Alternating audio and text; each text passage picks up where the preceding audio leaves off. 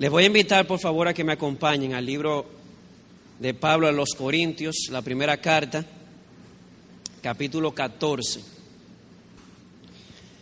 Primero a los Corintios, capítulo 14, vamos a leer el versículo 20. Primero a los Corintios, capítulo 14, versículo 20. Leo la versión de las Américas. Dice, hermanos, no seáis niños en la manera de pensar, más bien, sed niños en la malicia, pero en la manera de pensar, sed maduros. Bien, esta es la segunda parte, o el, la segunda meditación de una pequeña serie de dos partes que inicié en la última ocasión que prediqué. En aquella ocasión titulamos el mensaje Inmadurez Espiritual. Esta sería la contraparte. A esta le hemos llamado Madurez Espiritual. Y en aquella ocasión utilizamos como base a primero los Corintios, capítulo 3, versículos 1 y 2, y Hebreos 5, 11 al 14, para definir lo que es inmadurez espiritual. Y todo lo que esos dos textos nos dicen acerca de la inmadurez espiritual, lo resumimos a tres cosas. Número uno, que la inmadurez espiritual está relacionada con la falta de crecimiento en el conocimiento de Dios. Recuerden que estoy repasando.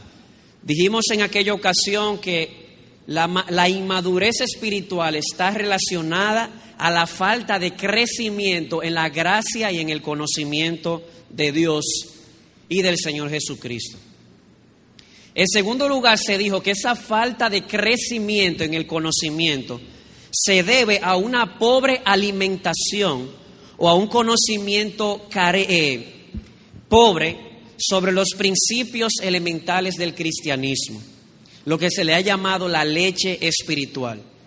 Y esta falta de conocimiento de esos principios elementales es un obstáculo para seguir profundizando en el conocimiento de Dios.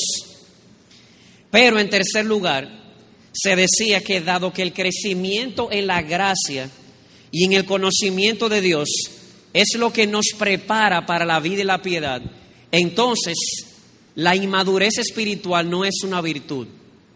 Pablo nos dice en el pasaje que hemos leído hoy, no sean niños en la forma de pensar hay un aspecto en el que el Señor nos dice que seamos como niños, en la malicia, pero no en el pensar.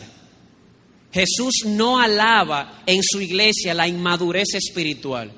¿Por qué? Porque la inmadurez espiritual es un obstáculo para seguir profundizando y como vimos en la ocasión anterior, ignorar los principios elementales de la fe cristiana nos puede llevar a prácticas carnales no sé si recuerdan, vimos ocho ejemplos de la iglesia en Corinto. Pablo cada vez que viene el boche comienza diciendo, o es que ustedes ignoran, o es que ustedes no saben esto o aquello. Ignorar esas cosas les llevó a ciertas prácticas carnales, aun cuando ellos eran hijos del Señor o hijos de Dios. Este, en, esta noche vamos a considerar lo opuesto totalmente, lo que es la madurez espiritual. Y creo que, que es un buen tema, un tema muy propio para comenzar el año. De modo que vamos a orar otra vez ahora en este momento y pedirle al Señor que en este año 2012 nos ayude a crecer más en la gracia y en el conocimiento. Así que vamos a orar de nuevo, hermanos. Padre, gracias por la claridad de tu palabra. Gracias porque ella es viva y eficaz. Oh Padre, alimentanos cada día con ella de tal manera que podamos madurar más y más en nuestra vida espiritual. De tal manera que podamos parecernos más y más a nuestro hermano mayor, el Señor Jesucristo, a quien sea la gloria. Amén. Bien, ¿qué es la la madurez espiritual? Bueno, vamos a leer dos textos. Uno de ellos es el que ya hemos leído, lo vamos a leer de nuevo. Dice primero los Corintios 14, 20. Hermanos, no seáis niños en la manera de pensar, más bien sed niños en la malicia, pero en la manera de pensar sed maduros. Hay dos cosas que podemos extraer de este versículo. En primer lugar, noten cómo la madurez espiritual es contrastada con la niñez espiritual. Él dice, no sean niños en la forma de pensar, sean maduros en la forma de pensar. Es decir, que lo contrario a madurez es niñez espiritual, algo que ya se consideró en el estudio anterior. Y en segundo lugar, noten cómo la niñez y la madurez espiritual están íntimamente relacionadas al grado de conocimiento de la persona o a la forma de pensar. Dice, no seáis niños en la manera de pensar, pero en la manera de pensar, sed maduros. Tiene que ver con la cosmovisión bíblica que tengo, con la manera de yo entender la palabra de Dios. Esa misma idea la podemos ver en Efesios capítulo 4, acompáñenme allá por favor. Efesios capítulo 4, versículos 13 y 14. Dice así, Efesios 4, 13 y 14, hasta que todos lleguemos a la unidad de la fe y del conocimiento pleno del Hijo de Dios, a la condición de un hombre que, maduro, ahí está la palabra, a la medida de la estatura de la plenitud de Cristo, para que ya no seamos que niños, ahí está otra vez el contraste. La madurez espiritual es contrastada aquí con la niñez espiritual, para que no seamos niños. En segundo lugar, vean cómo la niñez espiritual y la madurez espiritual están relacionadas con el conocimiento de Dios y del Señor Jesucristo. Pero hay algo más que yo quiero que noten aquí, muy importante. Y es algo que este agrega que el anterior no lo tiene. Y es las implicaciones que hay detrás de la madurez espiritual. Yo crezco en el conocimiento de Dios y de manera eh, directamente proporcional, yo voy creciendo en estatura espiritual. O dicho de otro modo, me voy pareciendo más al Señor Jesús. Léanlo conmigo otra vez. Dice, hasta que todos lleguemos a la unidad de la fe y del conocimiento pleno del Hijo de Dios. Ahí está, tiene que ver con conocimiento. Pero no es un mero conocimiento intelectual, es un conocimiento experimental, porque se trata de crecer a la condición de un hombre maduro. ¿Qué es un hombre maduro? A la medida de la estatura de la plenitud de Cristo. En la medida en que una persona crece en el conocimiento, ese conocimiento debería llevarle a crecer de tal manera que se parezca más al Señor Jesús. Así que si una persona crece en mucho conocimiento bíblico y en su vida no se ve a Jesús, entonces está creciendo solamente de manera intelectual, pero no de una forma espiritual. La madurez espiritual tiene que ver más que con crecer en el intelecto, es yo crecer en el intelecto de tal manera que en mi corazón yo crezca y me parezca cada día más al Señor Jesucristo. Avanzar a la madurez, hermanos y amigos, tiene que ver entonces con lo que Pedro menciona en su segunda epístola, capítulo 3, versículo 18, cuando dice, creced en la gracia y en el conocimiento de nuestro Señor y Salvador Jesucristo. Así que resumiendo brevemente, ¿qué es la madurez espiritual? Bueno, la madurez espiritual se contrasta con la niñez espiritual y ambas tienen que ver con un nivel o un grado de conocimiento de Jesús. No cualquier conocimiento, es un conocimiento experimental que me lleva a parecerme más a Él. Y algo que debemos resaltar en el texto de 1 Corintios 14, que fue el versículo inicial, es que la madurez espiritual puede ser buscada y procurada. Noten que Pablo dice, sed niños en malicia, pero en la manera de pensar, sean, eso es tan imperativo. Pablo, o el Señor a través de Pablo, nos está exhortando a crecer en la gracia, a ser maduros espiritualmente hablando. Y eso supone aquí una pregunta, o levanto una pregunta. ¿Cómo es posible que yo me haga crecer a mí mismo? Porque si hablamos en términos naturales, un niño no puede hacerse crecer a sí mismo. Se usaba mucho en, los campos antes, me decía mi papá, que lo amarraban a uno con una soga las manos y por los pies y lo estericaban. Realmente eso podrá ayudar, pero eso no es lo que causa el crecimiento realmente. Y entonces, ¿cómo una persona crece? Si una persona no se puede hacer crecer a sí misma en términos naturales, ¿cómo crece?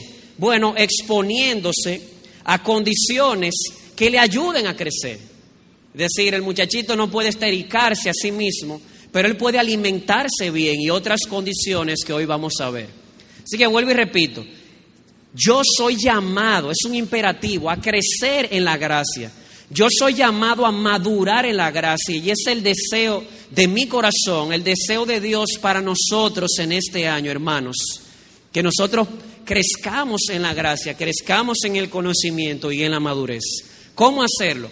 Bueno, al igual, al igual que en el mundo natural, yo no puedo hacerme crecer a mí mismo.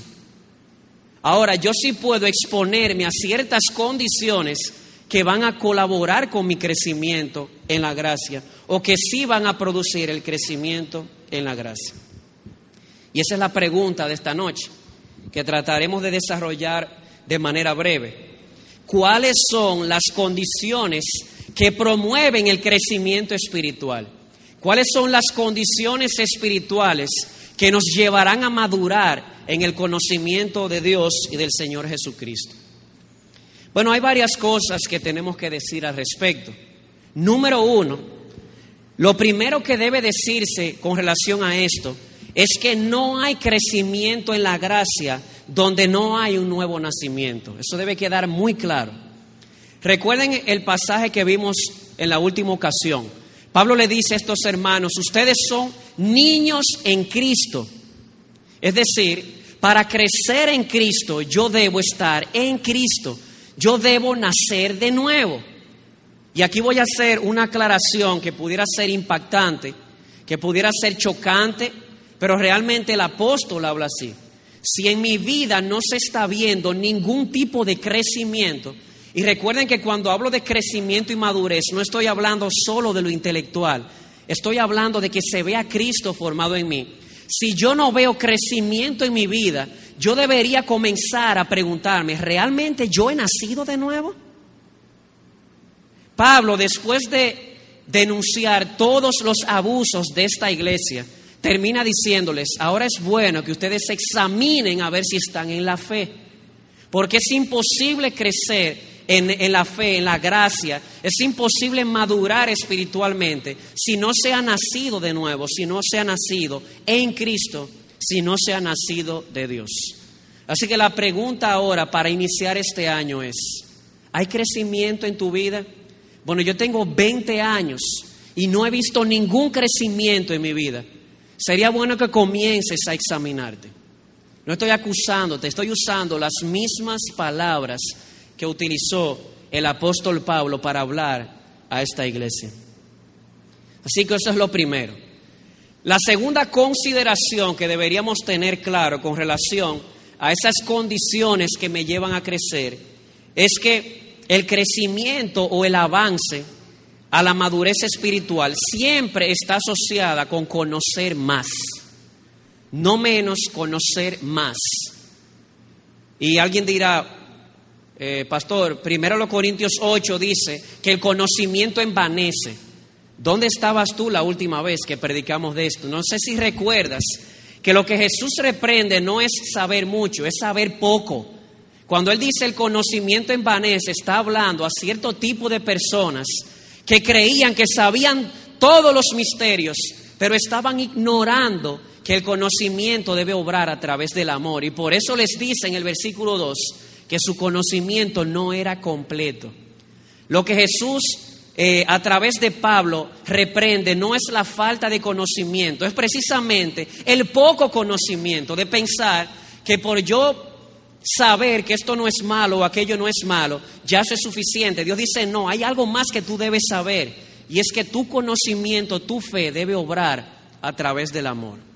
Pero eso fue una especie de paréntesis para conectarlo con lo anterior. Pero vuelvo a este punto. El crecimiento o el avance hacia la madurez espiritual siempre está asociado al conocimiento de la verdad. En el ámbito natural o en el reino natural, el recién nacido necesita alimento para crecer. El niño no crece si no bebe leche, eso está claro. Eso lo saben aún hasta los animales de manera instintiva. No hay crecimiento donde no hay alimento. Y eso es verdad en el mundo, en el mundo natural, eso también es verdad en el mundo espiritual. La pregunta es, ¿cuál es la comida? Estamos usando aquí comida o alimento como una metáfora para referirnos al conocimiento. ¿Cuál es la comida del Hijo de Dios? Acompáñame a Primera de Pedro, capítulo 2, versículo 2. Pasaje muy conocido. Hace un tiempo creo que el pastor Amiris predicó al respecto. Dice, desead como niños recién nacidos. Aquí tenemos una persona que es recién nacida en la fe, nació de nuevo, ha nacido en Cristo. Ahora, desead como niños recién nacidos. ¿Usted ha visto un niño recién nacido deseando leche? Yo no sé usted, pero yo tengo tres que eso consumieron bastante, eran de alto consumo. Y realmente todavía, si hay algo con lo cual tal vez usted no quiera tocarse, es con Samuel, el más pequeño, cuando tiene hambre. O sea, se pone insoportable, llora, que yo creo que Pavarotti le queda chiquito. Y yo digo, wow, esa debería ser nuestra actitud. Desear de esa manera que, dice el texto en el versículo 2, la leche pura de la palabra. ¿Para qué? Para que por ella que crezcáis para salvación. Crezcamos en esta nueva vida, en esta salvación. Así que vuelvo y pregunto, ¿cuál es el alimento del Hijo de Dios, de aquel que ha nacido de nuevo? El alimento del Hijo de Dios es la palabra de Dios. De hecho, así dijo Jesús en Mateo 4:4, no solo de pan vivirá el hombre, sino de toda palabra que sale de la boca de Dios. Su palabra es el sostén de nuestras almas. Amado hermano, si tú has nacido de nuevo, realmente si tú has nacido de Dios, si has nacido en Cristo, tú pudieras soportar no tener alimento físico, pero no podrás soportar el estar sin alimento espiritual. La palabra de Dios es el alimento de nuestras almas. Ahora bien, debemos hacer una distinción que la misma Biblia hace con relación a la palabra. Y es que la escritura distingue la leche espiritual del alimento sólido. Y eso corresponde eh, perfectamente con el mundo material o el mundo natural. El muchachito nació, recién nacido. Yo espero que no le empecemos con plátano, porque ni siquiera dientes tiene, dientes tiene. Es decir, el alimento sólido él no va a poder asimilarlo. Empezamos con leche y en la medida que el muchachito va sacando, echando dientes, va creciendo, le vamos dando alimento sólido y él será capaz de asimilarlo, pero primero con leche. Y en la vida espiritual es así. Miren cómo dice Hebreos 5, 13 y 14, un pasaje que leímos en la última ocasión y que solamente voy a citar. Dice, porque todo el que toma solo leche, solo leche, no está acostumbrado a la palabra de justicia porque es que niño, dice el texto.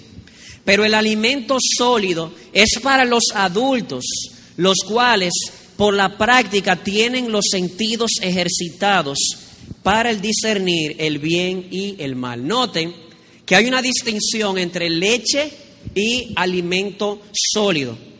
Todo aquel que ha nacido de nuevo necesita comenzar con leche.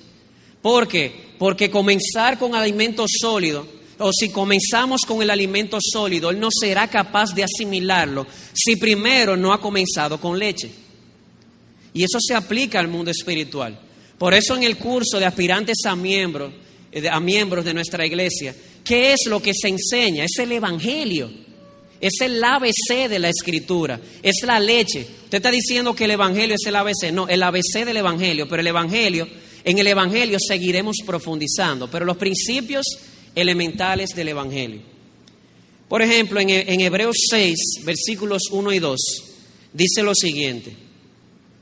Por tanto, ese está continuando con el que acabamos de leer. Dejando las enseñanzas elementales acerca de Cristo, avancemos hacia la madurez, no echando otra vez el fundamento del arrepentimiento de las obras muertas y de la fe hacia Dios, de la enseñanza sobre lavamientos, de la imposición de manos, de la resurrección de los muertos y del juicio eterno. El ideal de Cristo, amado hermano, para ti es que tú no quedes solamente bebiendo leche. Él dice, es necesario que el Hijo de Dios siga avanzando y profundizando en el conocimiento. Hermano, la teología, el conocer profundamente tu escritura no es algo que le corresponde al pastor. El pastor está para ayudarte en tu seguir profundizando, en tu seguir alimentándote de ese alimento sólido. Pero no puedes ir al alimento sólido si no has entendido estos elementos o estos principios elementales del Evangelio. ¿Has entendido estos principios, amado hermano? Porque si no los has entendido, no podrás seguir adelante. Es como el colegio. Yo nunca he visto un niño que haya entrado a séptimo grado, que es donde comienzo a dar clases, y le den álgebra elemental. ¡Wow! Yo sí era malo en eso. Pero bueno, nunca se empieza con álgebra elemental sin que primero al niño se le haya dado matemáticas básicas. Primero vamos con matemáticas. Pero el ideal o la mente de la, educación no es que el niño se quede con la matemática, porque un día se va a topar con problemas que la matemática básica no va a ser suficiente. Necesita álgebra, pero no puede llegar al álgebra sin primero haber pasado por matemática básica. Amado hermano, el ideal de Cristo es que tú sigas, que tú sigas hacia adelante, alimentándote de su palabra, profundizando en el Evangelio. Pero es necesario que comiences por el principio, la leche espiritual no adulterada. Y eso pudiera responder la pregunta, ¿por qué algunos no crecen? Algunas personas tienen buen corazón, el pastor Arocha suele decir, mejor corazón que cabeza, tienen 15 años, se ven con buen deseo, pero nunca crecen. ¿Qué está pasando? Pudiera ser que no han entendido los principios elementales. Y al no entenderlos, eso va a ser un impedimento para seguir avanzando en el conocimiento o en el alimento sólido. Y quisiera aprovechar la oportunidad para invitarte. Amados hermanos, los domingos en la mañana a las 9.30, la iglesia no se llena como está ahora, o no hay tantas personas como veo ahora. Y aquí la mayoría de los que veo son miembros. Estamos tratando un folleto de discipulado bíblico, el ABC del Evangelio, los principios elementales que todo verdadero creyente debe saber acerca de Dios, acerca de la Biblia, acerca de la salvación, acerca de la iglesia. Yo te invito, amado hermano, te animo a que te levantes de esa cama temprano y vengas a alimentar tu alma. Ahora estamos en un paréntesis, pero Posteriormente seguiremos en este estudio y te animo a que te integres, a que compres tu folleto y alimentes tu alma con la leche espiritual. Así que, ¿cuál es la comida del Hijo de Dios? La palabra de Dios. Claro, la palabra de Dios puede verse desde varias perspectivas. Hay elementos que son primarios, como la leche. En la medida en que se va avanzando, se necesita no solo leche, sino también alimento sólido.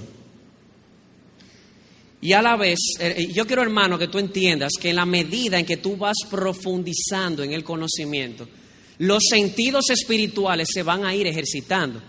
El pasaje de Hebreos dice, los cuales, hablando de los maduros, por la práctica tienen los sentidos ejercitados para discernir el bien y el mal.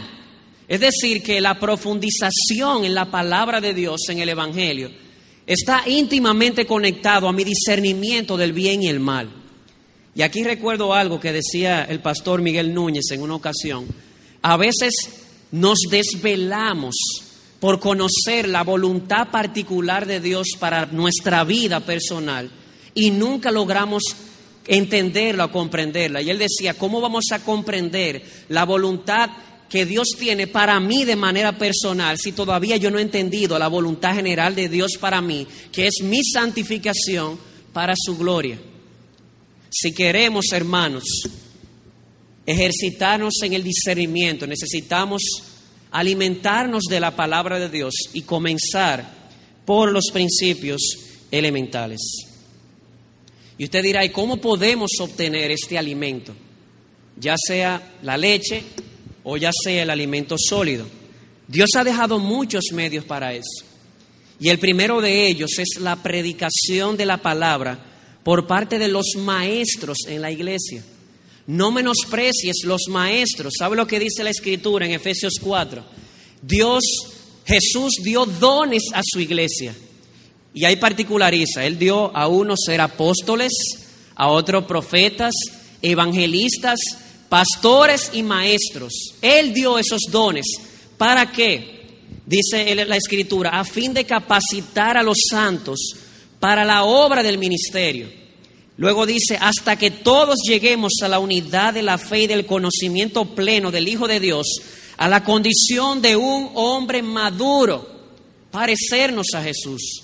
¿De dónde viene eso? Bueno, Dios utiliza la enseñanza de pastores y maestros que Él ha establecido en su iglesia. Algunos se preguntan, ¿por qué no crezco? ¿Por qué no crezco en la vida cristiana? Bueno, pudiera ser porque no te congregas con regularidad. Hay cosas que el Hijo de Dios en el momento no las puede entender y Dios utiliza maestros para que el pueblo las pueda entender. Es un don que Cristo ha dejado a su iglesia. Y yo no estoy diciendo que todo el que venga fielmente a la iglesia, ya eso es un indicativo de que es infaliblemente un hijo de Dios. No pudiera ser una cizaña sentada ahí todo el tiempo. Lo que estamos diciendo es que un verdadero hijo de Dios, un nacido de nuevo, que desea crecer, que clama por la palabra de Dios como un recién nacido por la leche, siempre va a buscar exponerse a aquellos lugares donde su palabra es predicada fielmente. Recuerdo, niño, me gustaba siempre bañarme en la lluvia. Este ejemplo creo que lo he dado, pero no me canso de repetirlo. Me trae buenos recuerdos. Y a veces yo iba, cuando veía ese aguacero, me quitaba la ropa, me ponía mi pantaloncito corto y cuando yo salía ya no había nada de lluvia. Ahora yo quería lluvia, yo quería mojarme. Después de todo ese trabajo de cambiarme, me quedaba una sola cosa. Habían unos chorros de agua que caían en ciertas partes de la casa porque el agua se acumulaba. Yo me exponía a ese lugar donde el agua estaba cayendo. Hermanos, estamos en un tiempo de hambruna espiritual. Muchas personas clamando por la palabra de Dios y tú estás en una iglesia donde domingo tras domingo se predica fielmente la palabra de Dios. Yo te ruego, no dejes de congregarte. Al final, el beneficiado no es Dios, hermano. Dios no se beneficia, Él se goza, como decía el pastor Newton esta mañana, de tu presencia aquí en la iglesia. Pero el beneficiado eres tú, no es Dios quien necesita de ti, de mí. Nosotros necesitamos de Él. Él es el pan de vida de nuestras almas. No podemos vivir sin Él. Hay hermanos aquí que fielmente asisten domingo tras domingo y su pasión de venir a recibir solo dice una cosa, Señor, me pasé la semana entera trabajando y hoy he venido hambriento y sediento, hambriento de ti, aliméntame por tu palabra. La predicación, la enseñanza en la iglesia por parte de los maestros es uno de los medios que Dios ha dejado para darte leche, para darte alimento sólido. Pero no solamente con los maestros, entre nosotros los hermanos. Dice el escritor a los hebreos en Hebreos 4, 10, 24 y 25, estimulémonos los unos a los otros al amor y a las buenas obras. ¿De qué manera? No dejando de congregarnos. Cuando yo vengo a la iglesia, yo no simplemente vengo a recibir la palabra de Dios, a través del Maestro, también de ustedes, hermanos, hablando entre nosotros con salmos, con himnos, con cánticos espirituales. Y hay hermanos aquí que quisiera decirle con todo mi corazón, gracias. A veces llego desanimado, soy humano. A veces llego con mi corazón deshidratado y un cántico espiritual, una palabra de aliento de un hermano, no necesariamente de un maestro, es suficiente como para darme alimento al alma y animarme para recibir la predicación con más ánimo. Amados hermanos, ¿por qué muchos no crecemos? Porque no nos congregamos y no nos exponemos a la enseñanza pública de los maestros y, y no nos exponemos unos a otros para estimularnos. No dejemos de congregarnos. Es para el beneficio de nuestras almas. Pero hay otro medio que Dios ha dejado para alimentar tu alma, amado hermano, ya sea con leche o con el alimento sólido, y es el estudio personal de la palabra de Dios, y quisiera agregar, y de buenos libros. El estudio personal de la palabra de Dios y de sana literatura. Hermano, yo quiero que tú entiendas que tienes un privilegio que siglos atrás no se tuvo. Tú tienes el privilegio no solamente de tener disponible un texto griego y un texto hebreo, tú tienes en tu mano la palabra de Dios traducida a tu idioma y a través de la cual tú puedes tener una comunión personal con Dios.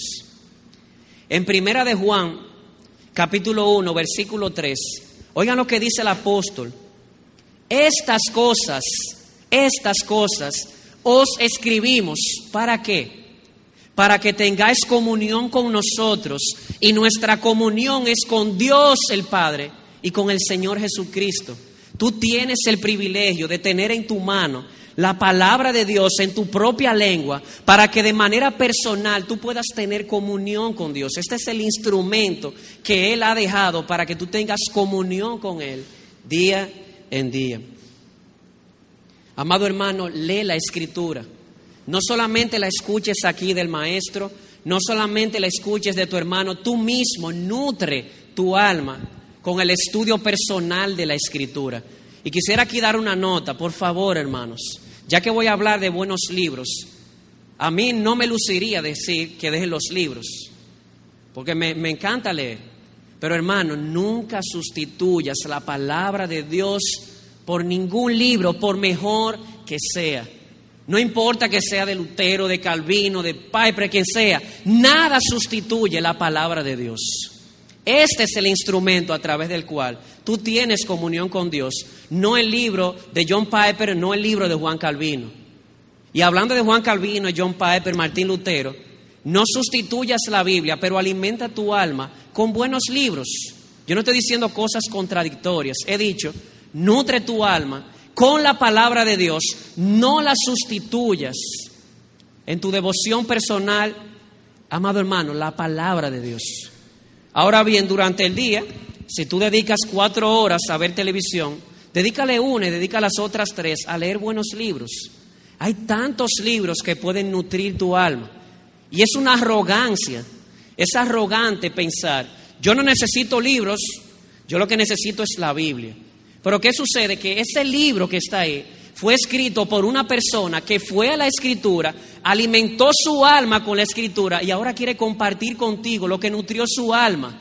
Es arrogante pasar por alto lo que Dios le ha enseñado a grandes hombres a través de la historia de la iglesia. Lee buenos libros, amado hermano.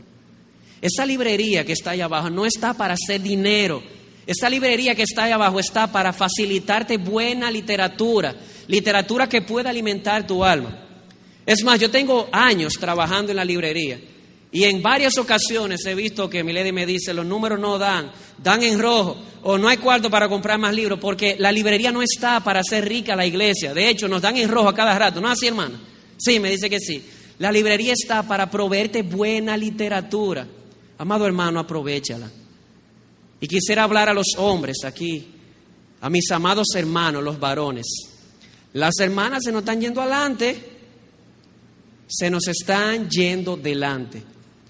Es más fácil hoy día encontrar a una hermana con un buen libro en la mano que a un hermano, que a un varón, quien se supone que es el pastor de su casa, quien es utilizado por Dios para alimentar a su familia, para pastorear a su familia. Hermano, comienza a cultivar ese hábito de primero la escritura y también buenos libros para alimentarte de la iluminación que Dios le ha dado a otros. Así que tres medios hemos visto. La predicación a través de los maestros, la administración de los hermanos unos con otros y sobre todo el estudio personal de la palabra de Dios y de buena o sana literatura. ¿Y por qué esto es tan importante? ¿Por qué la palabra es tan importante para el crecimiento? Mira conmigo 2 Corintios 3. 2 Corintios capítulo 3, versículo 18. Dice así, pero nosotros todos, con el rostro descubierto, contemplando como en un espejo la gloria del Señor, estamos siendo transformados en la misma imagen de gloria en gloria como por el Espíritu, como por el, eh, perdón, como por el Señor, el Espíritu. ¿Qué es lo que Pablo está diciendo? No vas a crecer si no contemplas la gloria de Dios. Es la gloria de Dios lo que transforma, lo que me lleva a crecer cada día de gloria en gloria para parecerme más a Jesús. Y he aquí, amado hermano y amigo, el lugar donde Dios de manera especial ha revelado su gloria, para que nosotros tengamos comunión con Él y nuestras vidas contemplando su gloria puedan ser transformadas a la misma imagen de Jesús. Y aquí en este punto quiero resaltar la importancia de la oración. Mis hijos pudieran tener hambre, pudieran tener necesidad de leche, pero si ellos no gritan, es decir, los padres nunca van a adivinar que el niño tiene leche, tiene hambre, perdón, quiere leche o quiere comida, a menos que lo pida. Amado hermano, ¿sabe lo que dice Jesús? Vosotros no recibís porque no pedís. Pedid y se os dará. Llamad y se os abrirá. Buscad y hallaréis. Porque todo el que pide recibe. Y si un hijo le pide a un padre pan, el padre no le va a dar una piedra. Si le pide un, un pescado, no le va a dar una serpiente. Y Lucas dice, si eso es nosotros que somos malos, ¿cuánto más Dios nos dará el Espíritu? el espíritu de la iluminación para poder comprender su palabra. Claro, la oración es más que esto, es un medio de comunión con Dios, pero por medio de la oración clamamos a Dios para que su espíritu nos ayude a ver su gloria plasmada en su palabra.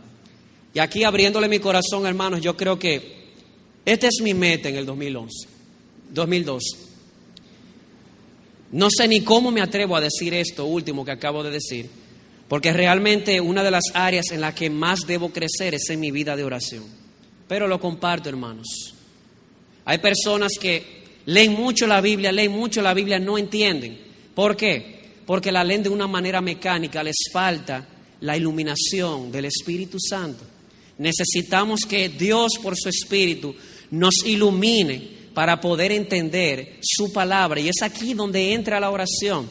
La oración es ese clamor de lo más profundo del corazón. Señor, háblame. Yo quiero ver tu gloria revelada en tu palabra. Quiere el Señor hacernos hombres y mujeres de oración. Quiere el Señor que esta iglesia pueda ser conocida por ser una iglesia de oración. Una iglesia que depende del Señor y no de su propio intelecto. Así que hemos visto dos cosas. Primero, para madurar o crecer hay que nacer de nuevo. Segundo, para madurar o crecer hay que alimentar el alma. ¿Con qué? Con la palabra de Dios. Se comienza por la leche, se prosigue con el alimento sólido. En la medida en que yo voy alimentando, me voy creciendo, me voy pareciendo más a Jesús, mis sentidos espirituales se van ejercitando en el discernimiento del bien y del mal. Pero eso no es todo. Hay algo más que debe ser resaltado aquí.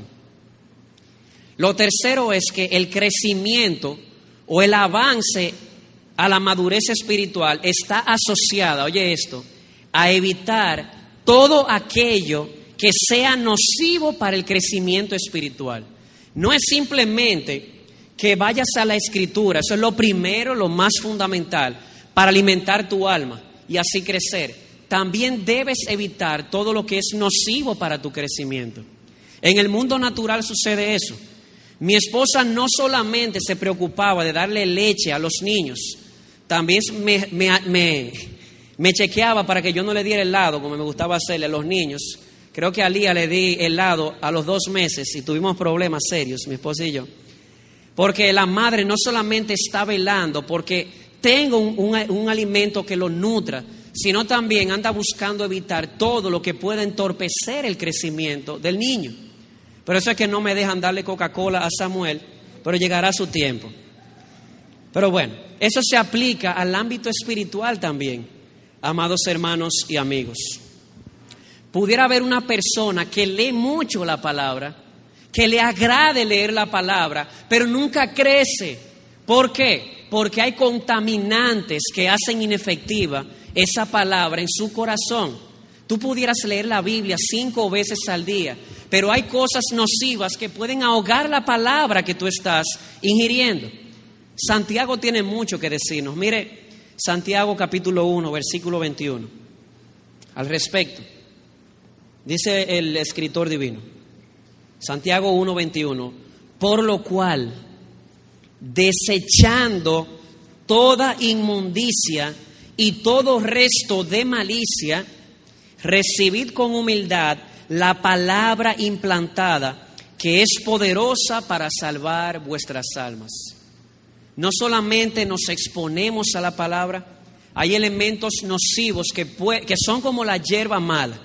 ¿Te han visto semillas que se plantan y nunca crecen porque hay unas hierbas malas a su alrededor que no le permiten crecer? Hay cosas así en la vida espiritual, como por ejemplo las falsas enseñanzas. Noten el pasaje que leímos hace un rato en, Primera de Pedro. Desead como niños recién nacidos la leche pura. O la Reina Valera dice la leche espiritual no adulterada. Ustedes conocen esa terminología, me imagino, porque se suele usar en círculos de injusticia que venden leche, pero ¿qué hacen? Que la ligan con agua para rendirla. Pero al final esta leche adulterada no tiene los nutrientes que debería tener para alimentar a nuestros hijos. Está adulterada. ¿Cuál es el problema? Hermanos, a veces nos exponemos a libros, a emisoras de radio, a programas de televisión, que en vez de aportarnos, lo que hacen es ahogar la palabra que ha sido sembrada. Especialmente cuando la persona no tiene los sentidos ejercitados. Noten que dice que es la palabra o la leche pura o la leche espiritual no adulterada la que nos lleva a crecer. Cuando la palabra es predicada y es mezclada con filosofía humana, cuando es ligada con enseñanza humana, realmente desnutre en vez de nutrir. Y una persona eh, podrá preguntarse, pastor, que yo tengo tantos años y, noto que no crezco, ¿qué es lo que sucede? Yo leo la escritura, Dime que estás oyendo. Pudiera ser que te estás exponiendo a un programa de televisión o a una emisora de radio que en vez de aportarte, te está quitando lo que está nutriendo tu alma. Hermanos, no todos los programas de radio convienen. No todos convienen. Claro, hay que escudriñarlo todo, retener lo bueno, pero no todo conviene. Pero las falsas enseñanzas son simplemente una hierba mala. Yo creo que la hierba mala que más ahoga la palabra que ha sido sembrada se llama el mundo. De hecho, en la parábola del sembrador, Jesús dice lo siguiente, y aquel en quien se sembró la semilla entre espinos, este es el que oye la palabra, mas las preocupaciones del mundo y el engaño de las riquezas ahogan la palabra y se queda sin fruto. Tú pudieras haber tenido un devocional fenomenal, pero si de manera consciente, activa, te expones a ciertas cosas del mundo, realmente eso puede ahogar la palabra en ti. Amado hermano, no todo tipo de ambiente te conviene. Hace unos miércoles se preguntó, ¿puede un cristiano ir a la discoteca? De poder, poder. La pregunta es, ¿conviene? No todo conviene porque no todo edifica, no todo contribuye a mi crecimiento. Y si mi anhelo y mi pasión es ser como Jesús, yo voy a evadir todo lo que va a interponerse en ese crecimiento.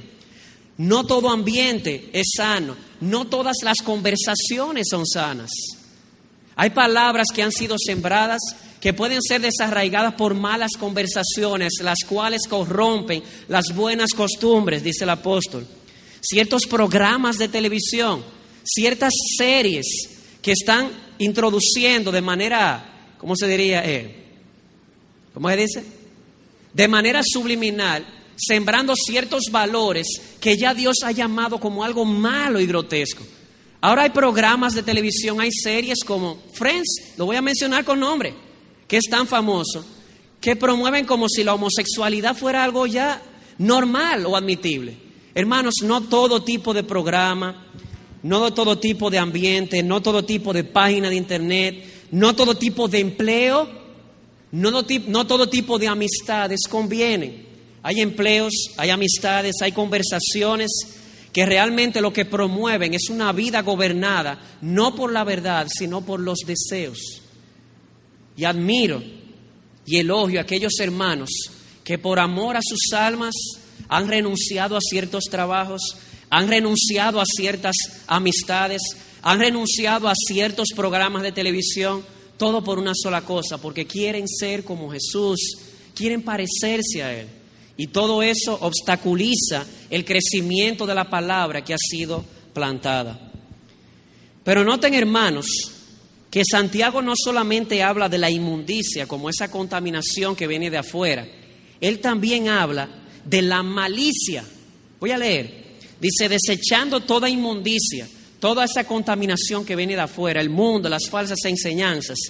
También se nos dice que debemos desechar la malicia, esa contaminación que viene de adentro del corazón. Tú y yo, hermano y amigo, tenemos en el pecho una fábrica de ídolos, como decía el pastor Luis en una ocasión. Y a veces nos preguntamos, ¿por qué no crecemos? Tantos años en la iglesia, tantos años escuchando buenas predicaciones, leyendo buenos libros y no crecemos. Bueno, pudiera ser porque hay orgullo fuerte en mi corazón. Pudiera ser porque tengo los 20 años que tengo en la iglesia con una raíz de amargura que no me permite ni crecer a mí y les de obstáculo a otros. Como dice el escritor a los hebreos, mirad bien de que nadie deje de alcanzar la gracia de Dios de que ninguna raíz de amargura brotando cause dificultades y por ella muchos sean contaminados. porque algunos no siguen creciendo en la gracia? Tal vez hay mucha malicia, hay ciertos sentimientos de amargura, de rencor, problemas no resueltos con hermanos que son como esa hierba mala que está ahogando esa semilla y no la deja germinar, no la deja crecer. Amado hermano, no es suficiente yo alimentarme de la palabra de Dios es lo primero y lo esencial. Yo debo también evitar todo aquello que pueda ahogar esa palabra en mi vida o la pueda hacer inefectiva. Contaminaciones que vienen de fuera, contaminaciones que vienen desde dentro. Desechando toda malicia, desechando toda inmundicia, dice, recibid la palabra que ha sido plantada con mansedumbre en vuestros corazones. ¿Hay algo más? Dijimos, nacer de nuevo. Segundo, alimentarnos con la palabra de Dios, la fuente donde Él revela su gloria. Tercero, evitar aquellos elementos que son nocivos para nuestro crecimiento. Número cuatro, el crecimiento o el avance en la madurez espiritual está asociada al ejercicio de la piedad. Y esto sucede en el mundo físico también. Al niño no solamente hay que darle la dieta correcta, con el niño no solamente debe evitarse aquellos elementos nocivos que pueden afectar su crecimiento. Hay ciertos tipos de ejercicio que promueven el crecimiento. Recuerdo, pequeñitos nos prestaron un, un jumping, no sé, una cuestión que se engancha del techo el muchachito se, se entra y comienza a brincar. Eso promueve el crecimiento. Ya ustedes pueden ver nuestros tres hijos que son grandotes así. Claro, le quitamos el bungee a Caleb y se le quedó el jumping porque no deja de brincar. Pero hay ciertos ejercicios que promueven el crecimiento. Hermano, en la vida espiritual es así. Tú debes alimentarte de la palabra de Dios. Evita todo aquello que ahogue esa palabra, pero además debes hacer ejercicio. Hermano, ¿qué es ejercicio? Cuando hablo de ejercicio en este punto, me estoy refiriendo a poner en práctica aquello que hemos aprendido. Por si no lo sabías, no practicar lo que hemos aprendido de la palabra de Dios pudiera ser un obstáculo para no crecer. Mira conmigo Santiago, capítulo 1, versículos 22 al 24. Dice, sed hacedores de la palabra. Esa palabra, esa leche ese alimento sólido me he expuesto, lo he entrado en mi mente. Dice, no solamente sean oidores, sean hacedores de la palabra. Porque, dice aquí, el que no hace la palabra, sino solamente la oye, se engaña a sí mismo. Porque si alguno es oidor de la palabra y no hacedor, es semejante a un hombre que mira su rostro natural en un espejo, pues después de mirarse a sí mismo e irse, inmediatamente que se olvida de qué clase de persona es. Es una ilustración. La persona que va al espejo se ve, inmediatamente se va, se le olvida la apariencia que tenía en la imagen del espejo. La persona que lee la escritura, la persona que evita aún lo nocivo, cuando no practica lo que la palabra enseña, se le olvida lo que la palabra enseña. Se olvida, hermanos, cuando no se practica. Debemos ser oidores, debemos también ser hacedores. Y aquí viene la pregunta, alguien se preguntará, ¿por qué tengo tantos años en la iglesia y no crezco? Pudiera ser porque eres un alien. ¿Sabe lo que es un alien? ¿Ustedes vieron esa película? Un extraterrestre feísimo, con una cabeza grandísima y un corazón pequeño. Aquí sentados, recibiendo, recibiendo, recibiendo, y la cabeza siendo así. Hermanos, para crecer en la gracia, para madurar, debemos poner en práctica lo que hemos aprendido. De lo contrario, dice Santiago, seremos como aquel hombre que cuando se ve en el espejo y se va, se le olvida todo. Aquello que has aprendido, si no lo practicas para la gloria de Dios y la edificación del pueblo, se olvidará, se irá de tu mente. Quiere el Señor ayudarnos a ser hacedores. Y por último, amado hermano, hemos mencionado, número uno, eh, perdón, número uno, nacer de nuevo. No se puede crecer en una vida a la cual no se ha nacido. Segundo, alimentar mi alma con la palabra que me revela la gloria del Dios que me transforma. Número tres, evitar todo aquello que nubla mi visión de la gloria de Dios en su palabra. Número cuatro, debemos hacer ejercicio, practicar la piedad, que tiene recompensa en esta vida y en la venidera.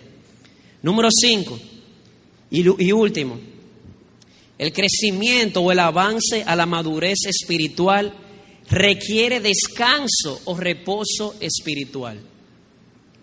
¿A qué me estoy refiriendo? Bueno, antes de aplicarlo al plano espiritual. Las madres y los médicos que están aquí, especialmente los pediatras, saben que uno de los medios más poderosos para ayudar a crecer la criatura no es solamente el alimento. Algunos dicen que el descanso, el sueño, es tan importante como el alimento para un recién nacido. Así es, hermano, lo que saben de medicina. No veo ningún... bien, hermano Pérez ya me hizo que sí. De hecho, yo creo que por eso mis niños son tan grandotes, que Alex duerme 12 horas diarias. Con razón tan grande y con razón se mueve tanto. El descanso es necesario. Ahora aplicado al plano espiritual. Amado hermano, tú necesitas descansar para crecer. Pero ¿a qué me refiero? Yo no estoy hablando simplemente del día de reposo, que ya lo asumimos en la primera parte cuando hablamos de venir a la iglesia el día del Señor. Reposar de mis labores para venir a recibir. Cuando yo hablo de reposo aquí, estoy hablando de un reposo mental, de un asidero seguro en el cual yo puedo estar firmemente afincado. Y ese asidero es la justificación por la fe. ¿Qué, qué, qué, qué? Hermano, tú debes estar claro en esto. Tu asidero, tu más firme apoyo, tu más firme y sólido eh, fundamento es esta convicción de que tú no tienes que obrar para ser aceptado por Dios. Ya Dios te aceptó por la obra de Jesús. Y hermanos, esto es más práctico de lo que ustedes piensan. Hay personas que nunca crecen, siempre se quedan en un letargo espiritual porque tienen las doctrinas al revés. Viven como si la aceptación de Dios va a depender de su crecimiento. No, ya tú fuiste aceptado por Dios a través de la obra de Jesús en la cruz. Como aquella niña que entró a una clase y le estaba yendo mal en todos los exámenes. Se estaba partiendo, como dicen aquí, se estaba quemando.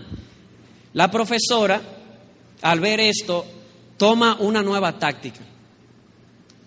Y de en un abrir y cerrar de ojos, la niña comienza a sacar 100, 100, 100, 100, 100, 100, 100, 100. ¿Qué pasó? La mamá viene y se acerca a la profesora y le dijo, ¿qué pasó? Lo que pasa es que yo le dije que ella ya tiene el 100 puesto. Y eso la ha estimulado a trabajar con más esfuerzo. Hermano, te pusieron el 100 ya. Jesús murió por ti, ya tú tienes el 100. Ahora nos queda una cosa. Y es esta, el amor de Cristo en la cruz nos constriñe, no en vivir para nosotros, sino en vivir para aquel que murió y resucitó por nuestros pecados. Tenemos un sólido fundamento. Lo que hagamos o dejemos de hacer no puede hacer perder nuestra salvación. Esa salvación es segura porque Jesús la logró para nosotros en la cruz del Calvario. Y esto es tan, pero tan fundamental para el crecimiento que quisiera compartirles una experiencia de un santo del pasado. Esta semana he estado leyendo biografías y una que me conmovió fue la de William Cooper. William Cooper tuvo grandes, pero grandes luchas con lo que fue la depresión, pero depresiones a un grado que usted y yo tal vez no nos imaginamos. Estamos hablando de un hombre que fue llevado a un manicomio. Estamos hablando de un hombre así.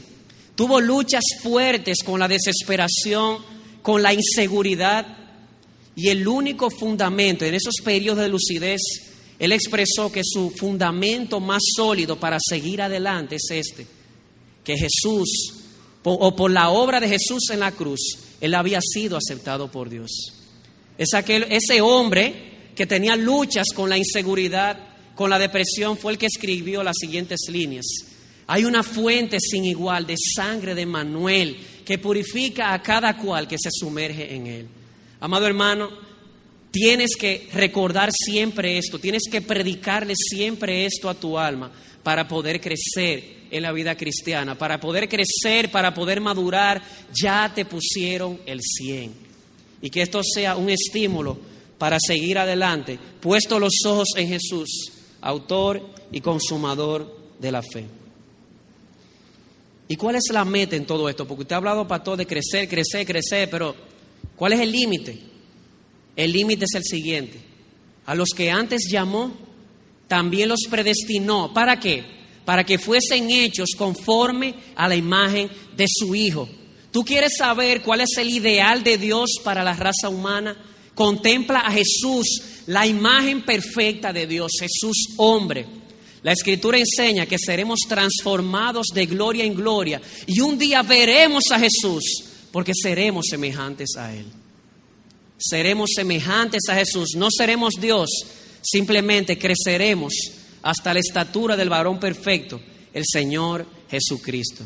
Ese día viene, hermano, créelo, porque está prometido en la palabra. Jesús es la escultura final Tú estás siendo moldeado. El Espíritu Santo tiene un cincel y un martillo en su mano. Ese cincel y ese martillo es su palabra con la cual Dios nos alimenta y nos muestra su gloria. Comienza a quitar de nosotros todo lo que no conviene para que podamos crecer. Y la, escultura eh, modelo que está utilizando para moldearnos es la escultura del Señor Jesucristo. El ideal de Cristo, de Dios, es que crezcamos a la estatura del Señor. Oh amada iglesia, que el Señor nos ayude, que el Señor nos asista con su gracia para en este nuevo año tomar la firme determinación en gracia, dependiendo del Espíritu, de alimentar más y más nuestras almas. Cero comida chatarra, palabra pura de Dios para nuestras almas Evitar todo aquello que pueda ahogar la palabra de Dios o que nuble nuestra visión de la gloria de Dios en su palabra. De hacer ejercicio, de poner en práctica todo lo que hemos aprendido, pararnos de esa silla y comenzar a dar lo que hemos recibido de gracia. El Señor nos ayuda, hermanos, a reposar diariamente en este sólido fundamento. Hemos sido aceptados por la sangre de Cristo en la presencia de Dios. Amada iglesia IBG con la ayuda del Señor y del Espíritu Santo, levantémonos, corremos la carrera, corramos la carrera que tenemos por delante, poniendo los ojos en nuestro hermano mayor, el Señor Jesucristo. Aquí puede haber alguien que no sea cristiano. Yo tengo palabras para ti. Tú pudieras pensar que, bueno, si comienzo a, tú dirías, si yo comienzo a evaluar mi vida, yo tengo un 60, realmente acumulado, lo que he hecho. Realmente para Dios un 60 y 0 es lo mismo. Dios quiere 100. Si tú no tienes 100, no puedes entrar al cielo. Señor predicador, pero nadie tiene 100. Te equivocaste. Jesús logró el 100 en la cruz. Y Él ofrece esta noche darte el 100 para que con el 100 que Él logró, tú puedas entrar a la presencia de Dios. Él murió allí en la cruz para cargar con pecados, para vestirte con su justicia, de tal manera que cuando llegues a la puerta del cielo, Dios vea en ti la ropa de la sangre de Cristo y tú tengas seguro acceso a la presencia de Dios. Al Señor sea la gloria.